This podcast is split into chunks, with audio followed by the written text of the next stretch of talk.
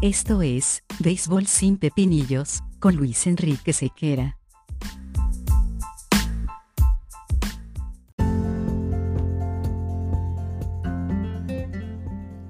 Béisbol sin pepinillos es una presentación de Vatel. Despierta el sabor con Vatel.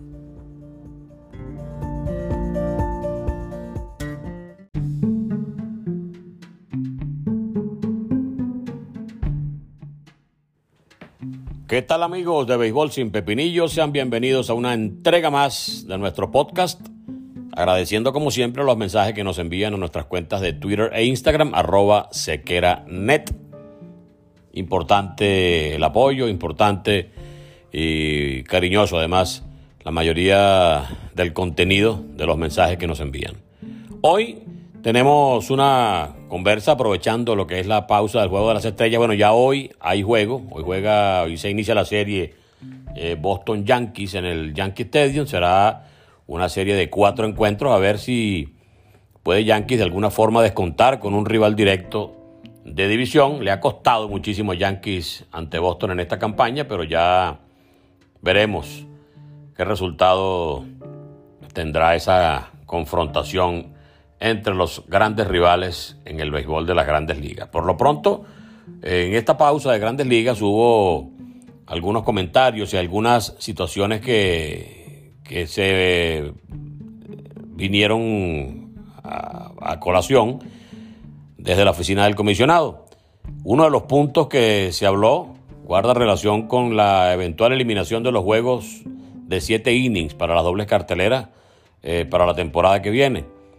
Eh, hay que recordar que esa modalidad de ligas menores que adaptó el Caribe para las dobles tandas, por motivos de pandemia, lo adaptó también Grandes Ligas. Eh, rara vez se ven dobles tandas no, no son tan frecuentes las dobles tandas, solo que cuando llueve, cuando hay problemas con la nieve, etcétera, hay que suspender los juegos y el calendario comienza a apretar y prefieren hacer las dobles tandas. Entonces, esto antes era de nueve innings cada juego.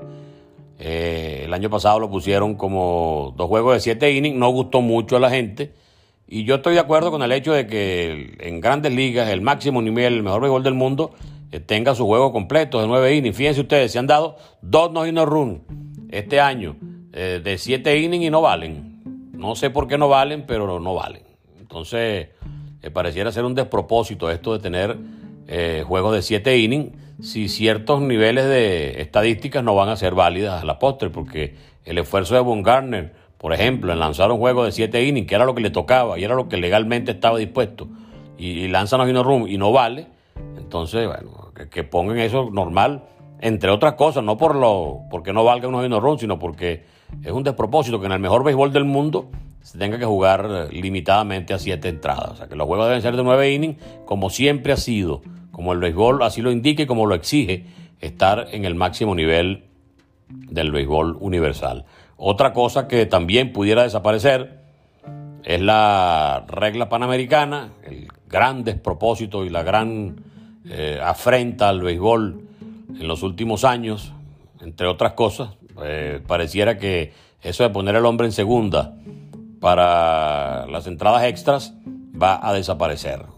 También hay que entender que probablemente en una época de pandemia eso tenía sentido, ya no tiene sentido cuando los juegos están eh, reanudándose de manera medianamente normal, donde ya el público está comenzando a acudir a los parques y donde ya se juega una temporada completa. Entonces, si se juega completa la temporada, hay que volver a la tradición y a la esencia del béisbol. No se justifica que un señor esté en segunda sin mérito alguno por el solo hecho de querer terminar un juego más rápido. Por allí, incluso otros amigos han eh, manifestado cierta intención de, de que se plantee la posibilidad de que los extra se definan como en una especie de derby de honrones inmediatos al final de cada juego. Defines allí, mira, fulano y fulano van por cada equipo y el que saque más honrones en los cinco turnos gana el juego, algo así.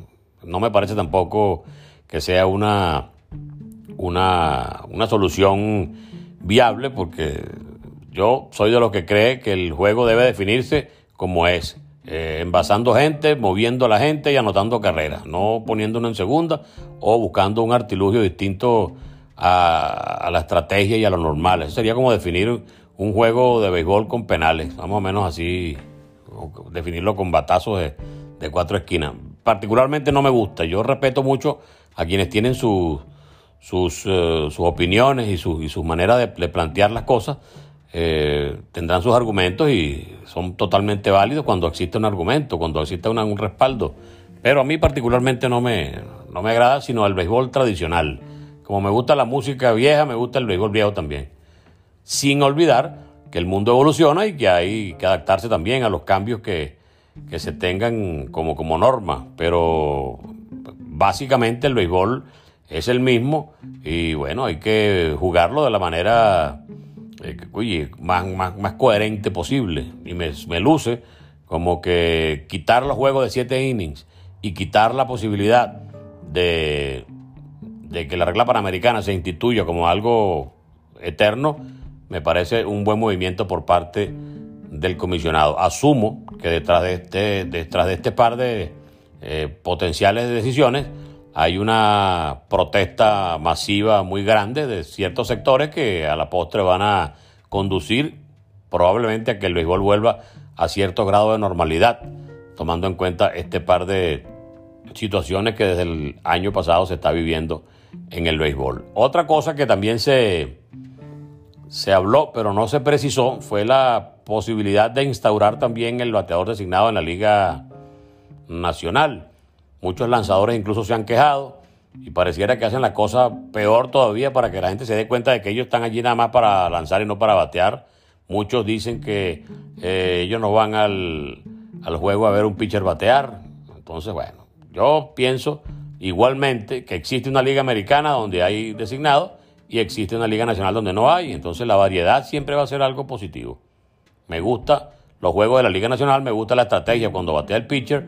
Tiene el manager necesariamente que pensar un poco más y el pensamiento y la estrategia siempre ha estado ligada con el rendimiento positivo además de los equipos en las grandes ligas. Así que yo, si por mí fuese, yo dejara las cosas como están un designado en la americana y otro designado y designado en la, Liga Nacional. Así que cada quien ve el béisbol que más le gusta y disfruta de, eh, el estilo de, pelota y el estilo de dirigir de un manager en una liga u otra, de acuerdo a, lo que más le, le agrade. Pero esto también será materia de, de discusión a futuro.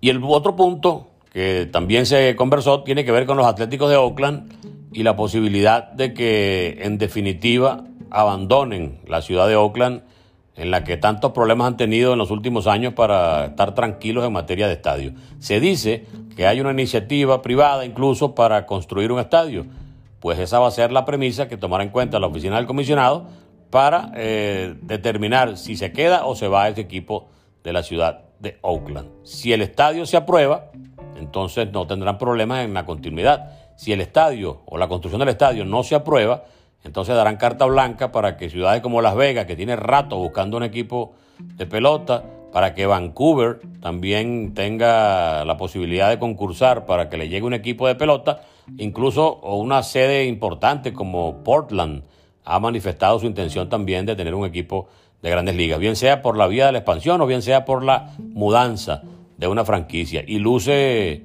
esta oportunidad en la que tiene Oakland tantos inconvenientes para tener un estadio adecuado en su ciudad, luce como la oportunidad perfecta para que se mude un equipo de un sitio a otro. Es mucha la historia que tiene Atléticos en Oakland, es mucho lo que ha hecho este equipo y no sé, pareciera una especie de tristeza que por cuestiones de estadio abandonaran la ciudad en la que tienen tanto tiempo. Sin embargo, todo es un negocio, sin embargo, todo es eh, guiado por el nivel de viabilidad económica y pareciera que las cosas en Oakland están bastante difíciles. Bueno, esto quería comunicarles eh, en esta entrega para más o menos darle la actualización para que también demos paso a la reanudación de las acciones hoy con un solo juego. Ya mañana comenzará todo de manera regular una vez más. Así que atentos siempre a sus comentarios si están de acuerdo con que quiten la regla panamericana, están de acuerdo con el bateador designado en las dos ligas, están de acuerdo con que se eliminen los juegos de siete capítulos. Bueno, todo eso usted puede perfectamente comentarlo a través de nuestras redes sociales, arroba sequeranet, tanto en Instagram como en Twitter. Y agradeciendo a todos por escucharnos y ubicarnos en puestos importantes también. Incluso entramos en el chart de Apple Podcast en los Estados Unidos en materia de podcast dedicado al béisbol. Y fíjese que es bastante complicado ingresar siquiera a ese listado, cosa que me alegra profundamente. Así que seguiremos trabajando y seguiremos haciendo lo necesario para que ustedes tengan esta refrescada cada tanto tiempo a través de esta plataforma. Chao, nos encontramos en la próxima.